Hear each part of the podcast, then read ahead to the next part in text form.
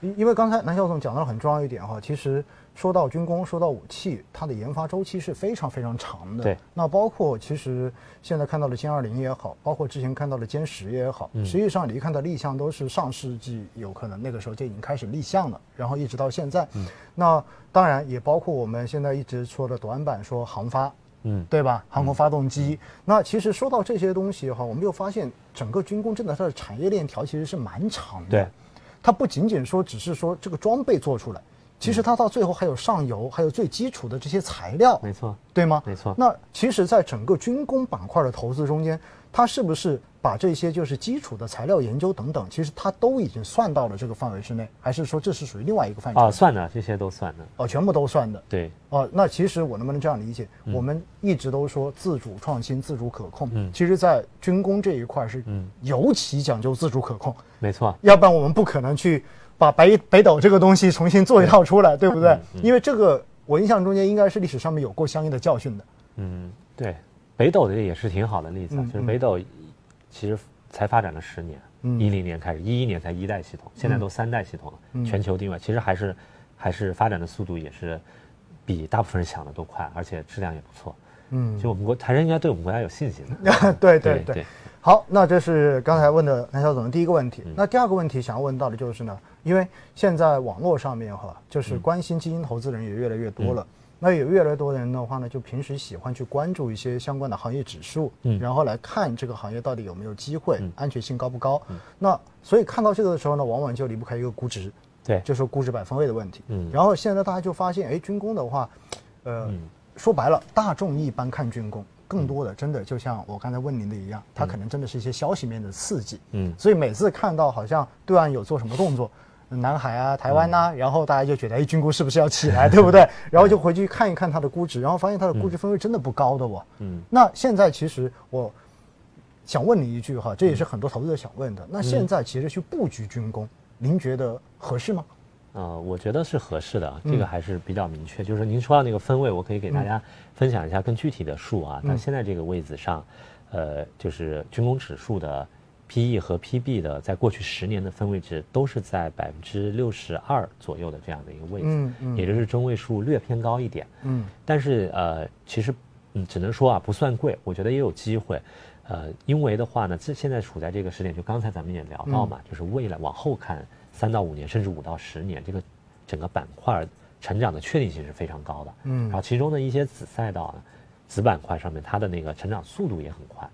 我觉得有一批优秀的公司是值得去去布局的，或者说我们应该要重点的去跟踪研究的。嗯，所以在这个位置上呢，呃，说白就是还是基本面还没有完完全全的反映出来嘛，因为你最后的成长性可能还需要这么几年的时间才能完全的看出来，这些公司都有长大的可能。我觉得是很适合布局的。嗯，就是您认为还是军工其实此时布局应该算是一个合适的时候，对不对？算呀，算啊，那。但是我发现现在有很多投资者呢，对军工好像总觉得，你像今年就是七月份，嗯嗯，它涨起来，然后涨起来之后，好像后面就热了一波之后，然后慢慢又回来了，对吧？又回来了，然后很多人又感觉，哎，怎么好像觉得这个好的话，买进去之后马上就下来了，然后感觉好像也不温不火的，是吧？偶尔的话又往上冲一冲，然后又在调。那其实，呃，我也看了一下哈，就是军工。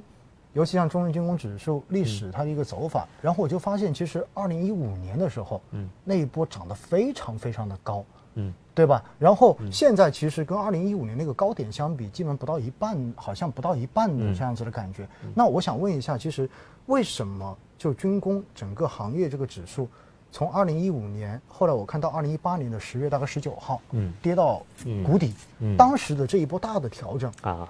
它到底是一个什么样的逻辑呢？我我我自己觉得啊，我还是那个解释啊，我觉得也是基本面的原因。因为一五年到呃这个二零年啊，其实是就是说一六一七一八一九二零是“十三五”嘛？对，“十三五”期间其实发生了比较重要的事情，是我们国家进行了军改。这个军改的影响呢是很大的。军改啊，对军改方方面面，就比如陆军的这个七个七大战区都改成。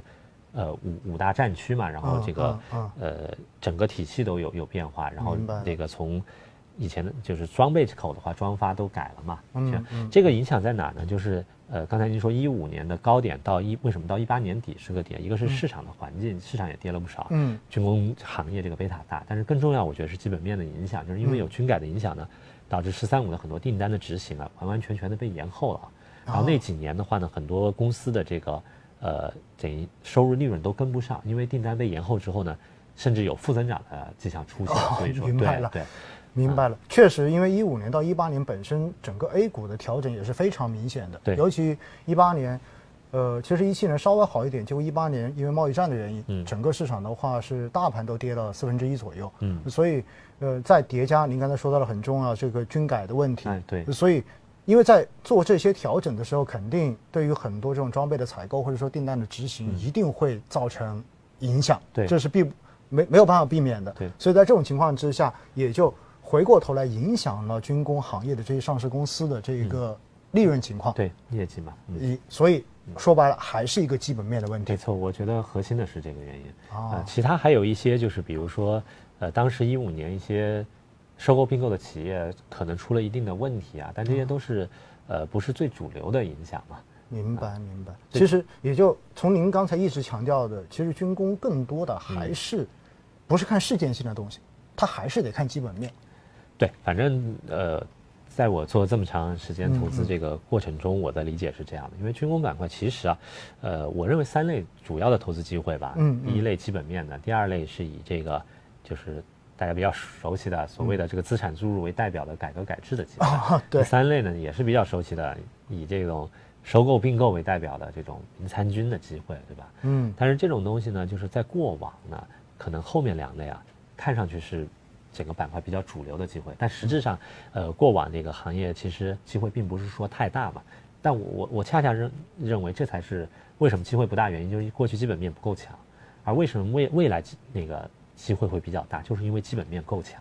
嗯，所以其实真正最重要的还是第一类的机会，我觉得。明白。其实说白了，基本面够强的时候，其他那些我们开句玩笑说那些枝节的，或者说呃。相比这一个主主要的，它就已经显得不那么重要了。但是当它主干很弱的时候，那大家可能要找机会，肯定就在帮旁边全在旁边动脑筋呢。就是这旁边这个机会，也不是说它就不是机会。它在过往，比如说在呃过去的十年，嗯，那个十年前啊，确实资产注入是一个很重要的机会。嗯，但是现在整个呃这个这个行业啊，还有包括上市公司的质量都发生了比较大的变化嘛。而且资产注入的东西，就是未来可注入的也。不见得有那么的多了，嗯，然后这个注入的方式啊、方法什么都都有。也就是说，其实那个时代可能就是它是符合某一个特定阶段的，对。然后现在可能更多的就是你再要去注入，就像您说的，可能这些资产已经没有那么多，呃，也会有这样的机会，但是在整个板块里面，我觉得基本面的机会是未来的主流。明白，明白。